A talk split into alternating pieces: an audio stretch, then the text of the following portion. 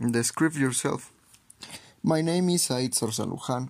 In the actuality, have um, 21 years old and study in the high school. The people who know me sometimes think uh, that I'm a smart, but really it's not so. I've always thought that I have more negative than positive qualities. I uh, and the few days I can't mm, I can't stop thinking in the it.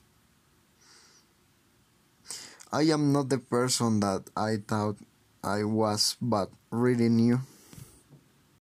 2. How is life different now? Feeding for my life when leaving my house was already normal mm, before the pandemic because insecurity.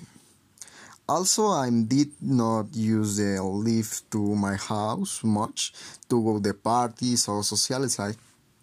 What if your chance was the way in the which I'm now carry out common activities so much as attending uh, attending class?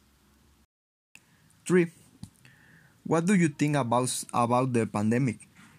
Mm, I don't know. I don't have uh, much to say about the subject. It's only a measure that has to be followed.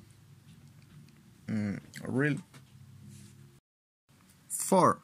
What are you get, getting used to?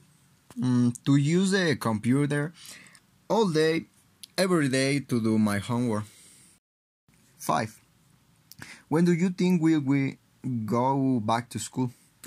I like to think that next year we can go back to the classroom. 6.